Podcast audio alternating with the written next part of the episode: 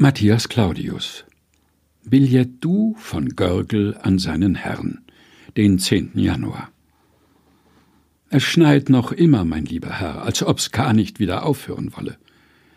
Was doch für eine Menge Schnee in der Welt ist. Hier so viel Schnee und in der Pfalz so viel und in Amerika und in der Tanne. Ich pflege denn so meinen Gang nach der Tanne zu haben, weiß er wohl. Der große Wald ist von Natur mein Lustrevier, und die Tanne liegt mir so bequem, gerade am Tor, und führt eine so schöne lange Lindenallee dahin.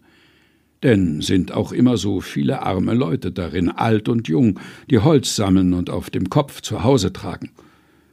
Und das sehe ich so mit an und gehe meinen Gang dahin. Seit der viele Schnee gefallen ist, fehlt mir aber meine Gesellschaft. Die arme Leute können nicht zu, und ich kann denken, dass sie sowohl hier als überall, wo so viel Schnee liegt, bei der Kälte übel dran sind.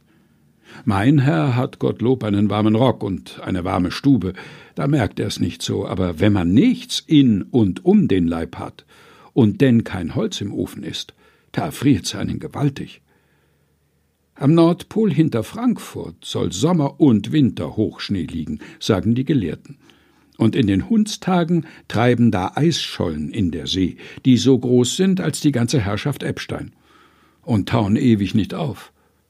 Und doch hat der liebe Gott allerlei Tiere da und weiße Bären, die auf den Eisschollen herumgehen und guter Dinge sind, und große Walfische spielen in dem kalten Wasser und sind fröhlich.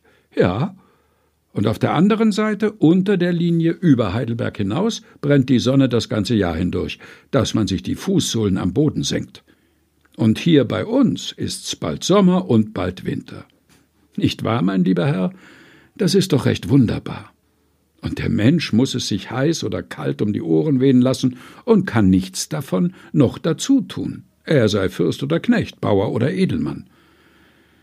Wenn ich das so bedenke, so fällt mir's immer ein, dass wir Menschen doch eigentlich nicht viel können und dass wir nicht so stolz und störrisch sondern lieber hübsch, bescheiden und demütig sein sollten. Sieht auch besser aus, und man kommt weiter damit. Nun, Gott befohlen, lieber Herr, und wenn er ein Stück Holz übrig hat, geb er's hin, und denk er, dass die armen Leute keine weiße Beeren noch Walfische sind. Sein Diener Görgel.